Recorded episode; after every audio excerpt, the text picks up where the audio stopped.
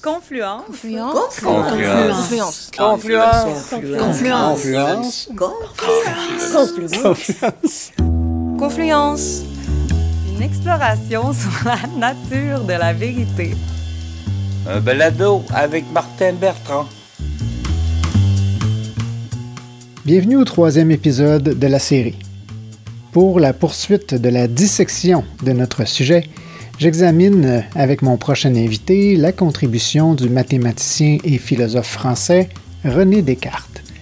Mon invité, officier de la marine canadienne et enseignant la philosophie au Cégep de Jonquière depuis une quinzaine d'années, s'appelle Philippe No. Il accepte de me rejoindre au sommet du Mont Jacob à Jonquière dans mon studio mobile.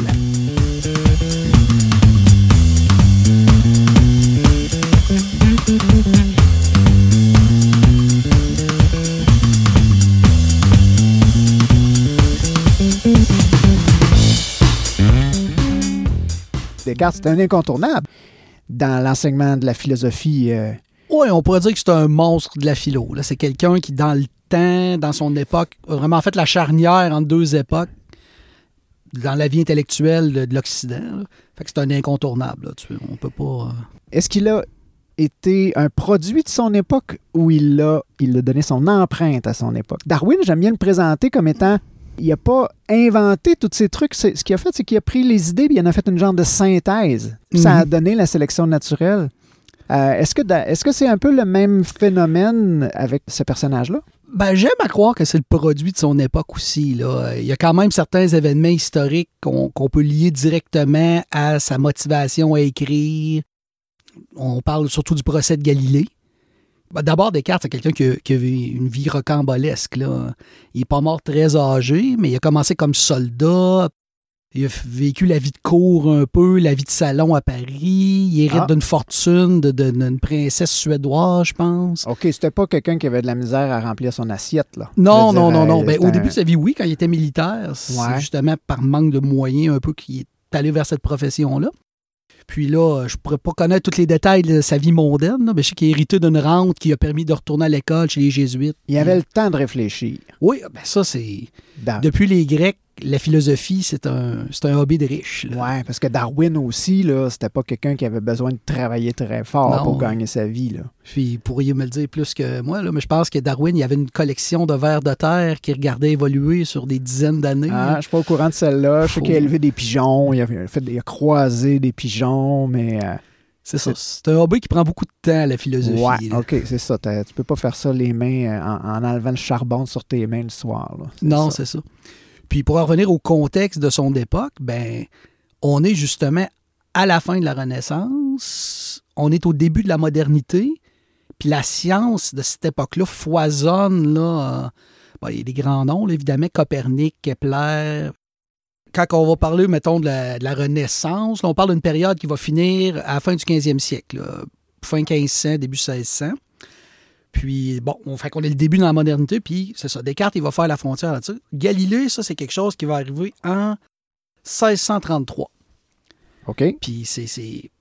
En tout cas, dans les écrits, on dit que ça a eu un impact majeur sur Descartes, que c'est sa motivation première pour se mettre à la rédaction de son fameux discours de la méthode, là, qui va paraître quatre ans plus tard, qui va faire partie d'un recueil de textes, euh, tous vers portée scientifique ou mathématique. On sait que Descartes est un grand mathématicien avant d'être un philosophe. Fait qu'il va partir de un vers l'autre. C'est comme la raison qu'il va utiliser en mathématiques ben, devrait être appliquée à d'autres choses. Il s'est inspiré de cette espèce de rigueur mathématique qu'il a essayé de transposer au monde, aux idées, c'est tout ça? un peu? Exactement. Cette rigueur-là mathématique, que lui va appeler la méthode, Hmm. pour bien conduire son esprit, ben, il dit qu'il faut que ça déborde ce, sens, ce- cette mathématique-là pour s'appliquer à tout, finalement. C'est cet événement-là qui, dans l'histoire, on reconnaît. bon, tout le monde connaît Galilée, tout le monde connaît ce qui est arrivé, tout ça. Puis pour Descartes, il y avait comme un non-sens là-dedans que un mathématicien, puis là, tout tourne au- au- au- autour du domaine de l'astronomie. L'astronomie, ça a vraiment été la science qui a comme parti le bal de, de cette révolution-là scientifique de cette époque-là? Puis la révolution, si, euh, si la dernière fois qu'on s'en est parlé, c'était qu'on pensait d'un monde géocentrique ou une conception du monde géocentrique à une conception héliocentrique. C'est ça, exactement. Quand tu dis que tout le monde connaît l'histoire de Galilée, c'est vraiment Copernic-Galilée, c'est leur contribution? Ouais, même je mettrais Kepler là-dedans aussi. Kepler, OK. Parce que, comme tu dis, on passe d'un modèle, le géocentrisme, où l'homme, la création de Dieu est au centre de tout, donc la Terre, tout tourne autour de la Terre. Ouais. Puis là, on va se diriger vers un nouveau modèle de l'univers qu'on va appeler l'héliocentrisme, où là, finalement, c'est pas la Terre qui est au milieu du Ouais. mouvement, c'est le Soleil. On peut, con- on peut peut-être essayer d'appréhender ou de comprendre pour euh, les, les- les contemporains de cette époque-là quel, quel changement de quel changement ça a apporté dans la compréhension de leur propre place dans l'univers. hein. C'est, c'est sûr que ça. Il y a des gens qui devaient euh, avoir une espèce de tournis hein, face à cette révolution-là. non seulement ça, oui, a tourné tout à fait parce que ce changement de paradigme le complet de par rapport à comment on concevait l'être humain, non seulement ça, mais c'est aussi une pensée qui est, comment je pourrais dire, qui est, qui est, qui est enforcée par les autorités de l'époque.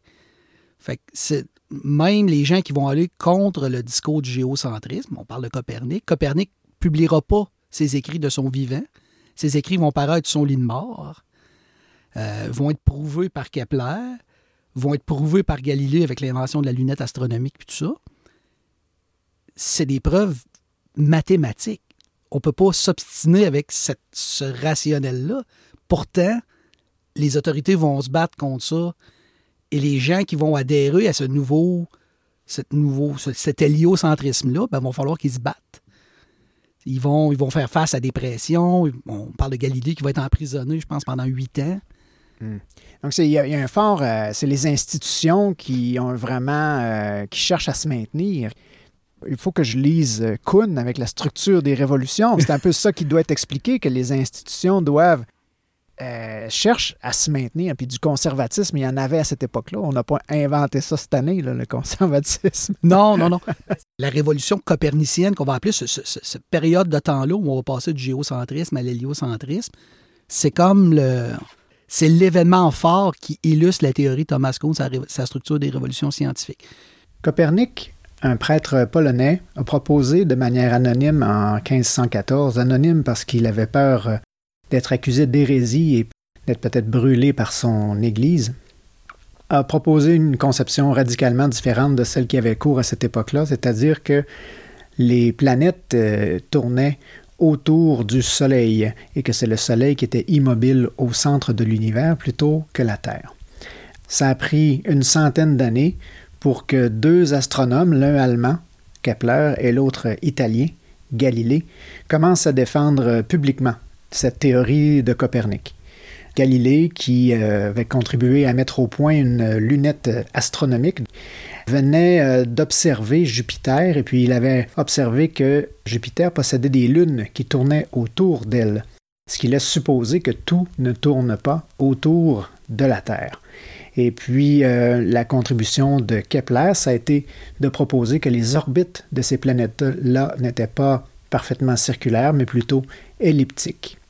Quand Copernic puis Kepler, tout ça, commencent à, démontrer l'héliocentrisme, on passe par la fameuse période de chaos, où la science telle qu'on la concevait, puis entre toi et moi, était basée plus sur la superstition que d'autres choses. Là, on traverse la période de chaos où justement la science se réorganise. Puis tu parlais de conservatisme, il faut comprendre qu'à cette époque-là, l'institution religieuse marche main dans la main avec la monarchie, la- la- l'autorité civile. Les deux, les deux institutions s'appuient une sur l'autre pour garantir l'autorité. Ce que l'Église aime pas, ben, c'est le pouvoir civil qui, qui en fait sa branche exécutive. Fait que quand l'Inquisition décide que Galilée a des, des travaux qui contredisent les, les paroles de l'Évangile, ben, c'est les autorités civiles qui l'arrêtent. C'est les autorités ouais, civiles ouais. qui vont le mettre en prison. Fait que les deux marchent main dans la main là, à cette époque-là. là. OK. Donc, on est dans une période chaotique. On pourrait dire ça, ouais. Puis là, on va s'en aller sur Descartes. Mhm. Platon, il défendait beaucoup que la réalité ou la vérité était dans le monde des idées. Mhm. Puis Aristote, son élève, lui était plus tourné vers la nature, puis l'observation, ce qui a donné naissance à une espèce de courant empirisme. Tout à fait. Avant qu'on aille tout de suite dans Descartes, toi, tu pourras t'en servir pour bondir sur Mhm. Descartes parce que euh, Descartes cherchait la vérité. Est-ce qu'il y a une différence? Puis est-ce qu'il y a une... Comment tu définirais ces deux termes-là? Est-ce que quelle relation existe entre ces deux concepts, le concept de vérité puis le concept de réalité? Oui, C'est une question, on- en philosophie, on appelle ça une question épistémologique, c'est-à-dire à quoi notre savoir humain a accès, comment on peut connaître les choses. Donc, la réalité, évidemment, là, tu parlais de Platon et Aristote, c'est comme les deux courants philosophiques qui, encore aujourd'hui, ont, engendré la descendance philosophique. Ben, pour un type comme Platon, notre réalité n'est qu'un reflet de choses parfaites. C'est un reflet imparfait de choses parfaites. Alors que pour Aristote, ben, il n'y a pas de monde des idées. Notre réalité est ce qu'on a accès, point. OK. Maintenant, évidemment, ces gens-là n'ont pas accès à ce que nous, aujourd'hui, on a accès, c'est-à-dire la construction de la réalité. Je veux dire, toi et moi, on est dans ton magnifique studio, tout ça, avec une vue fantastique. Mais est-ce qu'on a accès à la même réalité en même temps?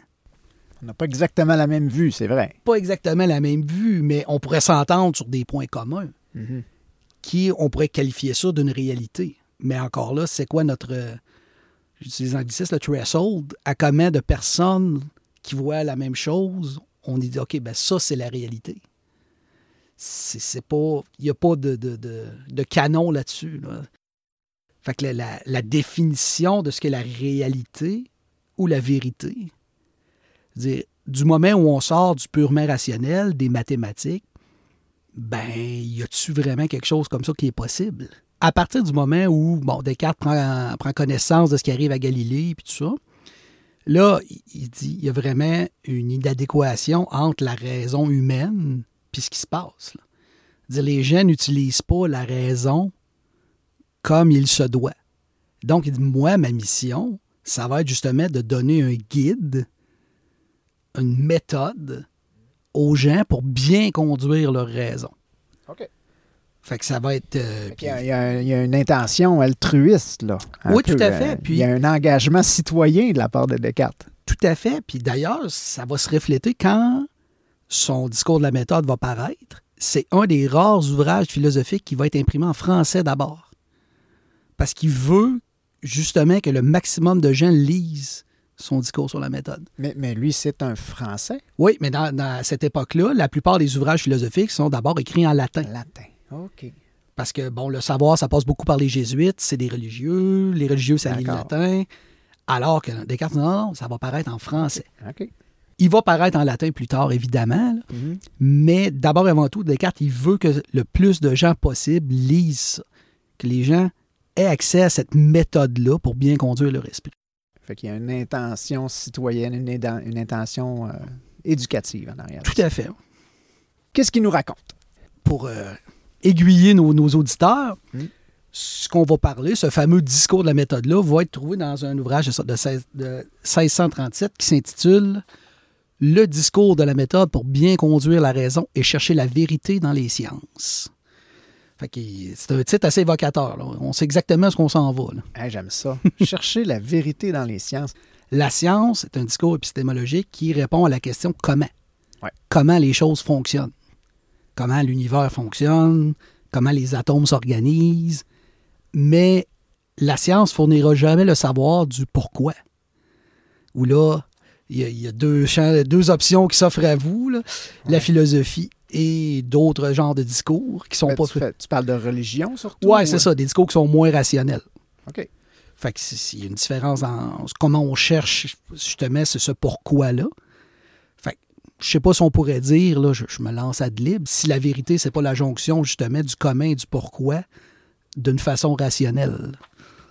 Ben, si la science cherche à répondre au comment, puis la philosophie cherche le pourquoi, Ouais. mais les deux sont des disciplines rationnelles. Fait qu'on peut se dire, ben, si la vérité, est-ce que c'est la jonction? Si on a un diagramme de veine, Ouais. ben, dans le milieu, on a la science qui nous amène le comment, puis on a la philosophie qui nous amène le pourquoi. Ben, dans L'intersection. entre les deux, est-ce que c'est ça la vérité? C'est- une piste, en tout cas. Ben, j'aime beaucoup là. ça.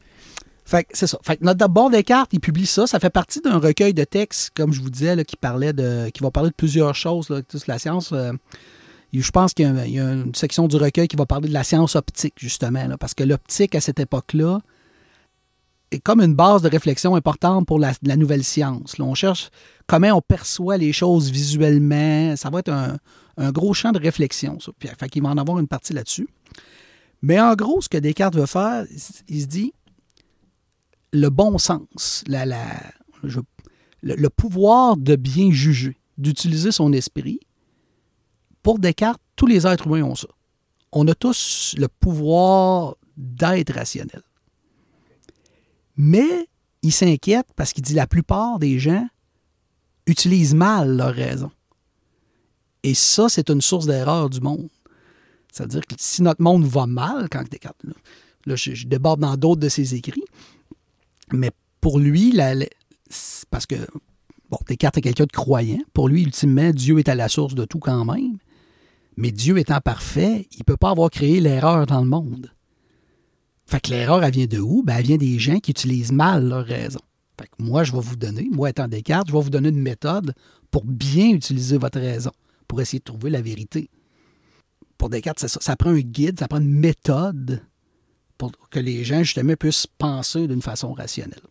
OK. Fait que là, ben, je sais pas si tu veux. euh, Ben, entrons-y, entrons-y. Entrons dans je- les, les- les détails, que- la mécanique de la méthode. Ce que je souhaite, là, c'est d'être capable de donner aux auditeurs une, une vision en, en- une vision euh, synthétique. là. On s'entend qu'on ne fera Mhm. pas euh, un, un cours universitaire sur Descartes aujourd'hui, mais c'est d'avoir une vision globale en, je dirais, 15-20 minutes là, de, Mhm. de ce que de, de ce qu'a été la contribution de Descartes pour qu'ensuite ben, on, on puisse avoir une meilleure idée de, de c'est quoi être, avoir une pensée cartésienne. tu sais. Tout à fait. Ben, il y a quatre grandes règles de base. La méthode, que Descartes nous propose, il nous propose quatre règles de base pour bien diriger son esprit. Fait que moi, j'ai pris ces quatre règles de base-là. J'ai- pris le, texte de Descartes. Évidemment, c'est écrit en français du, se- du 16e siècle. C'est peut-être pas exactement comme ça qu'on parle aujourd'hui. Je me suis fait un petit résumé qui, pour nos auditeurs, aujourd'hui comment on interpréterait ça. Puis, j'ai essayé de prendre une problématique contemporaine pour justement illustrer en quoi c'est utile ces règles-là. Parfait, ça va être super intéressant. Ouais, là, je sais pas si tout le monde va trouver ça intéressant. Là, j'en ai discuté avec mes collègues. Là. Puis là, j'ai décidé de vous parler du fameux troisième lien entre Québec et Lévis. Notre projet pharaonique euh, d'un, d'un pont ou d'un tunnel entre euh, Québec et sa rive sud. Puis on peut voir comment la méthode pourrait nous aider à passer à travers ce problème-là, qui est ce, ce troisième lien. Au départ, Descartes nous propose qu'on va appeler la règle de l'évidence. C'est quoi la règle de l'évidence? C'est que Descartes, comment il, conçoit les gens alentour de lui, dit la majorité du temps, les gens expriment un savoir. Ils savent des choses. Mais la source de ce savoir-là, pour Descartes, n'est pas fiable. Les gens bâtissent leur savoir sur des sources que Descartes va juger comme étant peu fiables. Il va dire soit on se fie sur la tradition, dire on a toujours fait ça comme ça, donc on va continuer à faire la même chose. Oui, puis pour plusieurs personnes, c'est la seule façon de faire. Ce Oui, qui a été fait dans le passé. Ce qu'un animateur de radio commercial nous dirait le bon gros bon sens. là. Le gros bon sens. Ben voyons. Mais c'est ça. Est-ce que, est que le gros bon sens et l'évidence, c'est la même chose? Non, non, non, non. Le gros bon sens, c'est justement, c'est une pensée qui est peut-être pas fondée sur, un- sur une source qui est fiable. OK, fait que c'est pas une évidence. C'est ça? non, une- non, non, une, vraiment pas. là. une évidence, c'est c'est une idée basée sur une source fiable. Oui, exactement. C'est s'assurer que ce qu'on prétend être du savoir, ça soit basé sur une source fiable. Comme- OK. Soit il dit, ben, ça nous vient d'un savoir traditionnel ou c'est une autorité qui nous impose un savoir. On se souvient qu'à cette époque-là, ben, quand on parlait de l'Église catholique tantôt, ben, si eux autres, ils nous disent la Terre est au centre de l'univers, OK, on n'a pas de preuves, mais si vous ne croyez pas comme nous, on vous emprisonne. Ben, ça motive les gens à adhérer à notre pensée un peu. fait que c'est ça, tradition, autorité. Mais Descartes va dire aussi, et ça, c'était, c'est quand même nouveau à cette époque-là, c'est qu'il va, remettre en doute nos sens aussi. Parce qu'il dit, on perçoit notre réalité à travers nos sens, mais est-ce que ces sens-là sont fiables?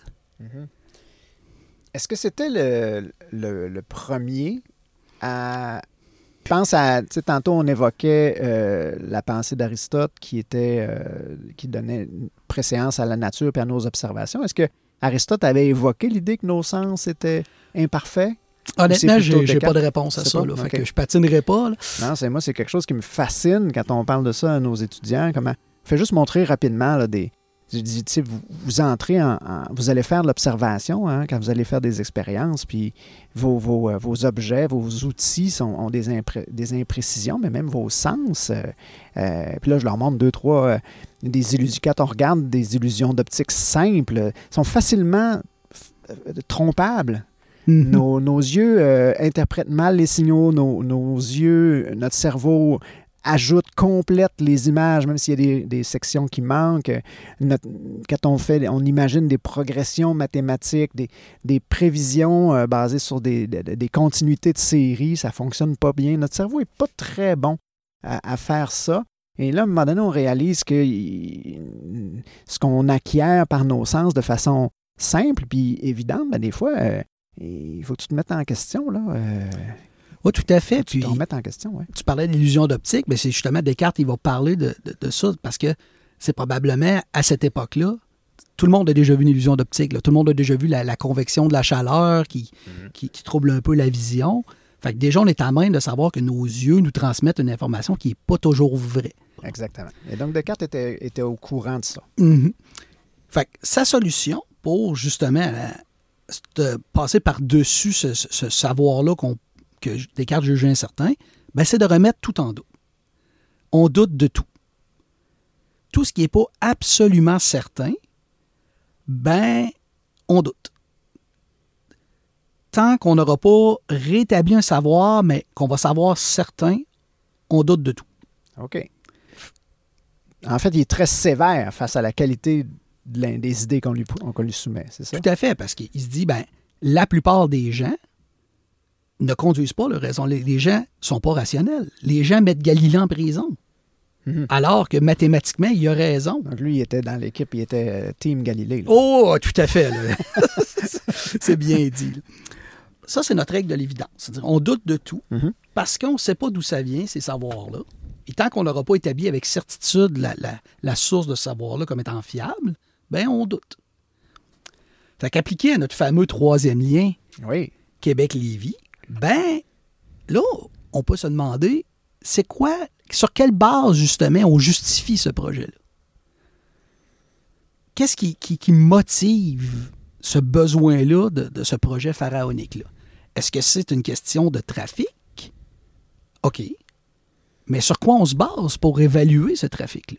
C'est quoi notre base pour dire il y a trop de trafic là? Est-ce que c'est une simple constatation visuelle? Comment on perçoit ce trafic-là? Bon, l'été dernier, j'ai passé l'été en Ontario. Euh, les gens qui, qui connaissent un peu Toronto, la 401 et la 407, euh, les gens qui, qui- qui crient au trafic au Québec, ils n'ont pas passé par... ce- ils n'ont pas beaucoup de grandes villes nord-américaines, là, Ah, parce qu'on on est d'un niveau... Fait, sur quoi on se base pour affirmer ces besoins-là? Soit, bon, des constatations visuelles, puis là, vous vous dites, ben, Foman traverse le pont en 15 minutes, Mhm. mais je peux m'abreuver à d'autres sources d'informations qui vont me montrer des photos de ponts complètement congestionnés. Fait que ça, c'était notre première règle, la règle de l'évidence. Fait qu'on doute de tout, Mhm. à moins que ce soit fondé sur ce qu'on sait comme étant certain. On passe ensuite à la deuxième règle de Descartes, la règle de l'analyse. Là, ce que Descartes il nous propose, c'est de briser un problème qui est complexe. La plupart des problèmes sont complexes. Si les problèmes étaient tous simples, ben, il me semble qu'on en aurait moins d'envie. hein. Alors que les problèmes, on dirait que ça s'étire. On a de la misère à régler des. parce que c'est des choses éminemment complexes. Fait que ce qu'il nous propose, c'est de prendre les problèmes complexes puis d'essayer de diviser ça en de plus petits problèmes possibles. D'accord, les atomiser. Les atomiser. Une hein. approche réductionniste. Ouais. Puis il se dit, ben, en divisant ça en plus petits problèmes, ben là, ça va être bien plus facile de comprendre puis de résoudre ces petits problèmes-là un à un. Puis après ça, ben, on va pouvoir résoudre notre problème complexe. Fait pour revenir à notre exemple du troisième lien, ben là, quel problème on fait face quand on a une réflexion là-dessus? En tant que société, est-ce qu'on se paye ce genre de projet-là? Bon. on a parlé de, ben, on a parlé d'étalement urbain. C'est quoi ça, l'étalement urbain? Est-ce que c'est un problème? Est-ce que ça existe? OK. Quel- quels autres genres de... pro- Comment on peut subdiviser là, cette approche-là du troisième lien? en Ben là, on parle d'étalement urbain. Là, Après ça, on va parler de réseau routier. Mhm. C'est le nerf de notre société, que les gens peuvent se déplacer. Ouais. On peut échanger biens et services à travers toute la province, le pays, même à travers le continent. On essaie de comprendre comment ça fonctionne. Mhm. Puis, on essaie de voir aussi, ben là, on va empiéter sur une autre règle, fait que je, je me garde un peu de... Mais c'est un problème auquel on fait face. Les- toutes les grandes villes nord-américaines ont fait face au même problème. Il y a du trafic. Les routes, on ne peut pas les grossir à l'infini. Comment on, on résout ça? Ouais. L'impact environnemental, là, je voulais pas parler de, de changement climatique Non, parce que je ne serais pas le premier la- invité à en parler, certain. C'est sûr que dans le débat du troisième lien, il y avait toujours une composante. Ben, Quand on ça. parle de trafic, et on parle beaucoup de... Sûrement que les voitures électriques sont meilleures que les voitures à Donc- essence. Donc, mais- dans, dans l'analyse de la problématique du troisième lien, il faut regarder la composante environnementale aussi. Tout C'est à une fait. façon, c'est une des composantes. A- Avais-tu d'autres exemples Oui, de tout- composantes? C'est pas tout. C'est que dans ce genre de réflexion de société-là aussi, on fait face à un problème de droit. C'est-à-dire, les gens, à tort ou à raison, perçoivent qu'ils ont des droits. Mhm. Fait que j'ai le droit d'aller habiter où je veux. Mais c'est la responsabilité de l'État de m'assurer que- Qu'il y a une route en... qu'il y a une route en où moi je m'établis et où je veux aller. Ouais, ouais. Est-ce que c'est vraiment un droit? Ben, les gens perçoivent ce droit-là. À la limite, on peut dire, ben, ils n'ont peut-être pas tort si l'État permet ce fameux étalement urbain-là. Toutes ces choses-là mises ensemble, c'est tous des Ouais. problèmes séparés, complexes. Puis là, on pourrait rediviser, rediviser. C'est essayer de régler un gros problème d'un coup. C'est faire abstraction de tous ces petits problèmes-là qui sont sous-jacents. Ben, tout, la- l'aspect euh, monétaire aussi. Là, je veux dire, euh, il y a toute une composante financière dans ça parce que c'était pas un petit projet. C'est pas un petit projet. Ben, c'est ça. C'est que, ben, je- j'embarque encore sur le politique, là, mais pour, pour nos auditeurs, les professeurs de cégep en philosophie touchent euh, de l'épistémologie à l'éthique et la politique. Les gens ont un genre de relation avec l'État où nous, on est des clients, on paye taxes et impôts, donc on s'attend à recevoir. Évidemment, tout le monde perçoit sa juste part qu'on devrait recevoir de l'État comme étant jamais assez grosse. Fait que euh, c'est normal que Québec ait un pont. Voyons donc, Montréal, ils n'ont eu un. Ouais. Il y a plus de ponts par. euh, C'est quoi, c'était quoi Plus de ponts. Ah oui, oui, La- oui, on invente une statistique ça, là, de, les- de ponts par million d'habitants, je Ouais, pense. quelque chose comme ça. On disait à Montréal, il y a plus de ponts par million d'habitants qu'à Québec. Fait que Mais on mérite un pont à Québec. Tu, sais, tu nous- tu nous parlais de, de- de ton thème de base de ta, de ta balado-diffusion, de dire, ben, c'est quoi la vérité? Puis là, c'est rendu qu'on invente des mesures pour argumenter sa vision de la vérité. Ouais. C'est ça. là. Fait que ça, c'est la règle de la synthèse. C'est-à-dire, Comme tu, tu- tu utilisais le terme OK. atomisé, on divise en plus de parties possibles pour essayer de résoudre ça. Puis après ça, on remonte vers le haut, vers notre problème. On passe du plus simple vers le plus complexe. OK. La troisième règle que Descartes nous propose, c'est la règle de la synthèse. Après avoir procédé à la deuxième étape, c'est-à-dire qu'on a tout divisé ça en plus petits problèmes, Mhm. pour Descartes, il était important d'en faire une synthèse en un tout cohérent.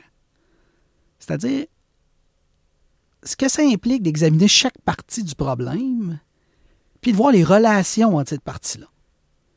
Parce que oui, on les divise en, en de petites parties, mais ces parties-là sont liées ensemble. Il faut Oui. être capable, justement, en faisant une synthèse, de voir quel impact chaque variable a sur les autres. Mhm. Fait que le but de Descartes, c'est d'avoir un ordre clair et logique qui nous assure une certaine certitude du savoir. Si on réorganise le savoir, on a une bonne synthèse, on fait les liens comme il faut entre les plus petits problèmes, bien, pour Descartes, ça va donner un souci de cohérence au savoir, justement, qui va y assurer une certaine validité. Fait que pour notre fameux exemple du troisième lien, ben là, si on essaie de faire une synthèse, ben la première question qu'on a à se poser, c'est est-ce qu'on en a besoin? Puis là, ben, c'est établir ça, c'est dire, OK, comment je vais, je vais- comment savoir ça? Ouais. Si je demande à un habitant de Lévis, il va me dire, on en a besoin. Mhm. Si je demande à un habitant de l'Abitibi, qui va autant financer le même projet, est-ce qu'on en a besoin? Il va me dire d'autres choses. Ouais, c'est ça. Fait que là, il faut établir ça. Techniquement, on est-tu capable de faire ça? On parle d'un tunnel de 13-15 km. Fait oui, techniquement, ça se fait. Probable. Oui. Mais à quel coût? C'est ça. est-ce que, éthiquement parlant aussi, est-ce qu'on. Oui, on peut le faire. Mettons qu'on peut le financer, on peut le construire, mais ça ne répond pas à la question est-ce que c'est une bonne chose de le faire? OK, tu as, parlé du besoin, Le besoin, puis ensuite, la que faisabilité. bon? C'est ça. C'est ben, deux- c'est des problèmes différents. Parce que l'idée du bien puis du mal, là, on est rendu dans, dans la morale. là. Oui. Est-ce que Descartes a- avait touché à la morale de ce Non, non, non. c'est plus mon exemple là, où. euh, OK. Là, on a des questions, on a un questionnement à se poser qui, qui viennent de justement de la deuxième règle, où on a tout séparé ça, ces petits problèmes-là. Mhm. Financement, technique, est-ce que c'est faisable, est-ce que c'est pas faisable? Bon. Puis, il y a des questions de valeur. Quand on parle de bien ou de mal, ben, c'est une question de valeur aussi. L'environnement, le droit individuel, toutes ces choses-là qui entrent en conflit. Comment on résout ça? Là, il faut tout ordonner ça ensemble pour avoir un tout cohérent, dire, ben, quand j'ai une réflexion, est-ce que j'ai- bien saisi tous les liens entre ces problèmes-là? OK. On, on rentre dans du gros débat philosophique, là. c'est-à-dire ce que ça coûte par rapport à ce que ça rapporte. Ça a l'air simple comme ça de dire ça, mais est-ce qu'on établit, est-ce qu'on est capable d'établir un vrai coût? Est-ce qu'on est capable d'évaluer ce que ça rapporte? Il y a beaucoup, tu sais, le, le fait En de même- bien... Ah. En même temps, mais je, je veux dire, ça, c'est une question mathématique, économique. Ça devrait être assez simple parce que les mathématiques puis l'économie, c'est assez rigoureux. Là, je veux dire, le, le- le- le calcul coût-bénéfice, mais. Disons euh, qu'on est des projections. là. Ouais. Mais encore là, oui, je, je- je suis même d'accord avec toi. C'est un calcul mathématique. Ça coûte tant, ça va rapporter tant en productivité, ou les gens attendent moins, donc ils travaillent plus. Mhm. Ouais. On a des images de Lucien Bouchard en tête qui nous disent qu'on travaille Travailler. Travailler. Mais ça ne nous dit pas si c'est une bonne chose. Si être plus productif, ça veut dire X centaines de milliers de tonnes de carbone de plus dans le- dans l'atmosphère, mais c'est une bonne chose. Mhm. Puis là, ça commence à être dur de mettre des chiffres là-dessus. là. Alors, ça, c'est sûr que c'est dur, mais je, veux dire, en utilisant la méthode cartésienne, on peut peut-être y Ben, arriver. c'est ça. Au moins, on, on commence à voir qu'il y a des liens entre ces problèmes-là. Puis la résolution du problème n'est pas simple. C'est pas on fait un chèque, il y a un tunnel, puis tous les problèmes sont réglés. Mm. On en arrive à. Est-ce qu'on est rendu à la Oui, quatrième étape? là, on arrive la à règle? quatrième étape. Euh, Descartes va appeler ça la règle du dénombrement, OK. aussi appelée la règle de l'autocritique. On a fait de nos règles précédentes, mais il dit maintenant, à ce point-ci, on faut analyser nos propres idées pour s'assurer qu'elles ne contiennent pas d'erreurs. Autrement dit, on doit valider nos idées. Mais, mais ça, ça n'a pas été fait à l'étape du début? Première étape, c'est juste de douter. Ouais. OK. Le savoir que je pensais posséder, c'est peut-être pas le bon. OK. C'est bon. Puis là, ben, à travers le processus, là, je sors mes problèmes, puis là, j'essaie de résoudre ces problèmes-là avec la règle de synthèse. Je fais les liens entre les idées, tout ça. Mhm. Puis là, ben, tranquillement, je, je me dirige vers un verdict. là. OK. Mais est-ce que mes idées sont pour autant valides? Fait que là, je dois me faire un peu d'introspection puis me dire, est-ce que mes idées sont bonnes? Est-ce que, sur quoi sont, quand j'émets un verdict final sur un problème, sur quoi je me suis basé pour dire ça? Puis bon, je, termine avec mon, exemple, aussi bon ou mauvais soit-il. Ben, comment on justifie la, construction de ce fameux troisième lien? C'est à coup d'études. On a une étude de ci, on a une étude de ça. Bon. Ben là, moi, mon premier réflexe, c'est quoi l'échantillonnage de cette étude-là? Est-ce que je base mon savoir sur une étude?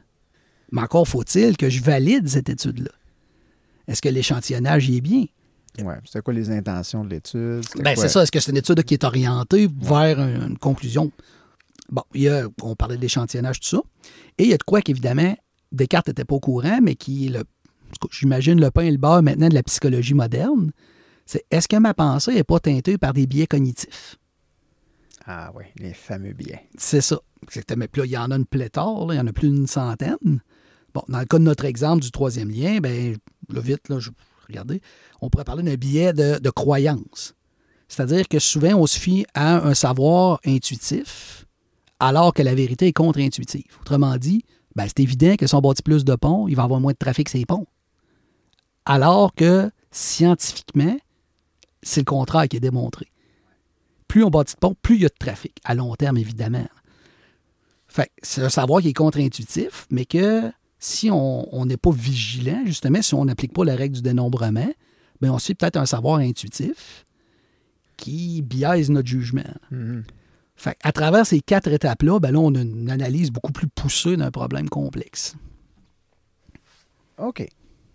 Descartes, comme scientifique, il, m'a, il me fascine. Je, je- je- je me fais un devoir d'être attentif quand on me parle de lui pour bien comprendre mon rôle puis ma position comme scientifique puis la- ma manière de penser. Pourquoi? En fait, je voudrais que tu on aille un petit peu plus loin sur le qu'est-ce qui est arrivé après Descartes? Parce que là, on dit que Descartes est arrivé à, à la charnière euh, d'une époque. Qu'est-ce que ça a entraîné à, à la suite? C'est une excellente question. Pour les scientifiques, donc, un, c'est un personnage important. Et, et- et peux-tu me dire un petit peu pourquoi il est important pour les scientifiques? Je pense qu'un outil essentiel du savoir humain moderne, c'est ce qu'on appelle la fameuse méthode scientifique. C'est-à-dire, on propose une hypothèse, on, on- on fait une expérience, on recolle des données empiriques, on valide ou pas notre hypothèse, Ouais. puis on publie. Ben, cette méthode scientifique-là découle de la méthode de Descartes. On peut pas. Généralement, l'histoire, on dit, on, a trop, on attribue un rôle super important à Francis Bacon, qui est un penseur anglais, dans le développement de cette science qu'on va dire déductive. Est-ce qu'il était contemporain de, de Descartes? C'est un ou, euh, contemporain de Descartes. On peut pas. Bacon ne cite pas dans ses travaux Descartes directement, mais c'est clair que son inspiration. il en a entendu parler au 5 à 7. ouais. Oh, il, oui, il était très attentif au 5 à 7.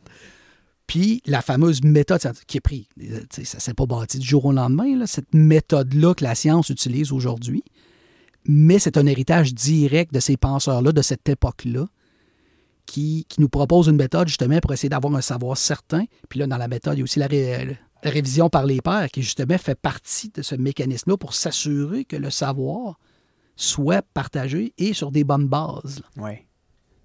la postérité du discours de la méthode, ça va avoir été d'inspirer d'autres penseurs qui ont développé cet outil-là qui est fondamental dans le savoir humain moderne. de douter. Et il faut dire que quand, quand j'enseigne à mes étudiants sur comment aborder un problème, et c'est arrivé pas plus tard euh, qu- qu'hier, j'avais une étudiante qui avait des résultats d'un projet quand même d'initiation à la recherche, puis qui affirmait quelque chose, puis mon travail pendant presque une heure, c'est n'oublie pas, comme scientifique, tu as le devoir d'avoir une réserve, c'est-à-dire quand tu dis quelque Mhm. chose, il faut que tu sois certaine. C'est un peu ça, hein? On cherche de ne pas dire, de ne pas parler à travers son chapeau, de douter toujours, puis de... Quand tu mets un pas en avant, c'est-à-dire d'affirmer quelque chose, il faut que ce soit euh, avec euh, parcimonie, avec euh, précaution, puis tu n'affirmes que ce dont tu es sûr, que ce que tu peux appuyer fermement sur des données, des résultats. Et je pense que ça, c'est, un héritage du doute, c'est-à-dire on doute de tout. Dans le doute, abstiens-toi. C'est, c'est toujours, euh, je leur dis, si tu as deux hypothèses, tu as une hypothèse c'est vrai, c'est faux. En fait, tu as deux hypothèses. Tu c'est vrai, puis je ne sais pas. Mais tu vas toujours ça. donner préséance à je ne sais pas. Avant de dire que c'est vrai ou c'est faux, ben, il faut que tu sois sûr. Mais ta posture de repli, ça va toujours être je ne sais pas, je ne sais pas, je ne sais pas. Ça, c'est peut-être socratique. Ah, en tout cas, le doute, le doute socratique est Le là. socratique. Puis c'est le doute de Descartes aussi. Euh, Ce que tu avances avec certitude, es-tu vraiment certain de ça? As-tu testé toutes les avenues? Est-ce que tu as testé, as-tu joué avec les variables? As-tu tout testé ça?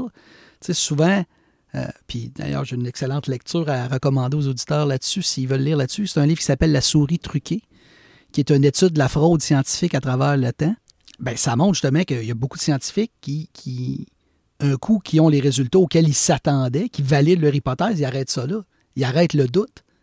Mais le, savoir nécessite plus que ça. Nécessite de remettre tout ça en doute, puis continuer à travailler. Puis... Écoute, ça fait. Tantôt, on a parlé des billets cognitifs, puis le, le- c'en est un billet, le billet de confirmation. Puis c'est, je me demande si je ne vais pas euh, essayer d'aller fouiller un petit peu de ce côté-là, comment, comment notre cerveau il est facilement trompable. ça? Ah. Parce que c'est tantôt on évoquait les, les- comment nos sens Les illusions, oui. sont, sont facilement trompables, mais notre cerveau aussi, il y a des patterns. Et j'ai entendu euh, un physicien qui a fait référence à la sélection naturelle, fait qu'évidemment ça a attiré mon oreille, puis il dit notre cerveau, c'était pas un- c'est pas quelque chose qui a été construit, puis c'est sûr c'est le c'est le produit de la sélection naturelle. Puis la sélection naturelle, ce qui compte, c'est pas d'être vrai. C'est pas ce qui est vrai ou ce qui est faux, c'est pas ce qui est la réalité qui compte. La seule chose qui définit ce qui marche puis ce qui est retenu par sélection- la sélection naturelle, c'est ce qui te permet de survivre puis de te reproduire. Donc, le, le cerveau, il n'est pas là pour la vérité, il est là pour la reproduction. Tant que ça marche puis que ça te permet de te reproduire, c'est bon. C'est ça, c'est. Même, en fait, là, c'est ça qui fait, c'est que notre cerveau, il- même s'il est, il est facilement trompable, ben, en fait, ces défauts-là ne sont pas si importants, en autant que ça a permis à la machine humaine de, de se perpétuer à travers les époques. Puis à partir de la première cellule jusqu'à aujourd'hui, notre cerveau ne recherche pas nécessairement la vérité. C'est peut-être pour ça que c'est difficile à trouver quand on s'y intéresse. C'est euh, c'est super intéressant. Puis d'ailleurs, ça, fait la, la- psychologie évolutive, qui, est un nouveau, champ de recherche, là, euh, justement l'impact de l'évolution sur comment notre cerveau fonctionne. Ça donne un peu raison à Descartes à dire tout le monde a la machine de calcul qu'on appelle un cerveau, mais est-ce qu'on va bien l'utiliser? Est-ce qu'on va se contenter du savoir approximatif, que c'est comme notre partie biologique, qui nous donne l'information approximative, mais qui a réussi à assurer la survie de notre espèce? Ouais. Je donne l'exemple de mes étudiants. Si vous faites courir après par un ours dans un sentier, vous ne commencerez pas à avoir une démarche rationnelle de dire c'est quoi mes, toutes mes options possibles, laquelle est la meilleure? Parce que même si tu trouves la bonne réponse, tu ne seras pas trop tard, nécessairement pour le raconter. On a tous la capacité d'être rationnel. Mais être rationnel, c'est un travail à temps plein. C'est beaucoup, beaucoup de travail d'être rationnel. Puis soit par paresse ou parce qu'on est programmé comme ça, ben on se dit, on, on se contente de l'approximatif. Une autre suggestion de lecture d'ailleurs là-dessus, c'est un type qui a gagné un prix Nobel d'ailleurs, qui s'appelle Daniel Kahneman. Qui a- son best-seller s'appelle Le système à deux vitesses. Puis lui, il parle vraiment d'un cerveau humain qui fonctionne, qui c'est deux systèmes parallèles. Puis il y a un système du cerveau qui, justement, son travail, c'est de me donner la meilleure information le plus rapidement possible. Jamais la, la vraie, mais la meilleure, La meilleure. dans le contexte. Ouais. Alors que le deuxième système, lui, c'est notre, notre capacité d'être rationnel qui, lui, nécessite beaucoup de travail. Wow. Des belles suggestions. Est-ce que ça vaut la peine de donner cet effort-là? Mhm. En fait, ça revient à une question que j'ai posée à un autre invité. Est-ce qu'on peut se passer de la vérité? Je veux dire, c'est quoi la valeur de cette vérité? je vais être prudent dans ce que je vais affirmer. hein. C'est d'ailleurs une question qui revient souvent dans nos étudiants de- de- de- du premier cours de philosophie au cégep. Ils ne voient pas l'utilité de Et ça. puis, puis moi, je suis intéressé à savoir À ce que quoi ça penses. sert? Je dis, parce que, ultimement, on le parle des philosophes grecs, puis qui cherchent des grandes réponses existentielles, puis qu'on n'a pas trouvé encore. Mais à quoi ça sert? Ce que j'aime à penser, ce 2000, approximation, 2500 ans de philosophie-là, de recherche de la vérité, ben, voyez d'où on est parti, voyez où est-ce qu'on est rendu. Puis c'est pas toutes les parties de notre planète qui évoluent à la même vitesse, mais il me semble que notre espèce, l'être humain, on a fait un sacré bout de voyage, un sacré bout de chemin entre l'esclave de l'Antiquité, parce que la moitié de la population était des esclaves à cette époque-là, à l'être humain occidental moderne. Bon, nous, on enseigne la philosophie occidentale, puis Ouais. je sais bien que sur la planète, c'est pas partout comme ça, mais cette recherche de la vérité-là fait avancer notre espèce. Donc, on peut penser que la recherche de la vérité puis de l'information, ça contribue à une espèce de progrès social? Est-ce qu'on pourrait dire ça? J'aime à penser ça. Ouais. Wow. Moi, en tout cas, il y a clairement une corrélation. On ne peut pas dire qu'il y a une causalité, mais il y a clairement une corrélation entre le développement du savoir humain, cette recherche-là, autant en sciences qu'en en sciences sociales, de chercher des vérités, puis le chemin qu'on fait en tant qu'espèce. L'amélioration de la condition humaine, est-ce, qu'on peut, est-ce que tu dirais quelque chose comme ça? Moi, je- je- j'affirme que oui. Philippe No, merci infiniment. Ben, ça m'a fait plaisir. Je trouve ça vraiment intéressant. J'espère que les auditeurs vont trouver leur compte aussi. Et espérons que toutes ces réflexions, en quelque part, seront un grain de sable ou un, un, un iota qui va faire avancer la connaissance, puis peut-être le progrès de la civilisation. On ne sait pas. C'est peut-être par là que ça passe. Hein? Ah, ben écoute, tout- on prend toute l'aide qu'on peut. Merci beaucoup, Philippe. Voilà, vous avez écouté le troisième épisode de Confluence. Notre prochain épisode conclura cette revue des grands courants philosophiques par un survol de conception plus moderne avec M. Jean-Sébastien Garceau. Je vous indique que ce projet est tout à fait indépendant et bricolé à la main par moi-même, Martin Bertrand. Merci d'avoir été là.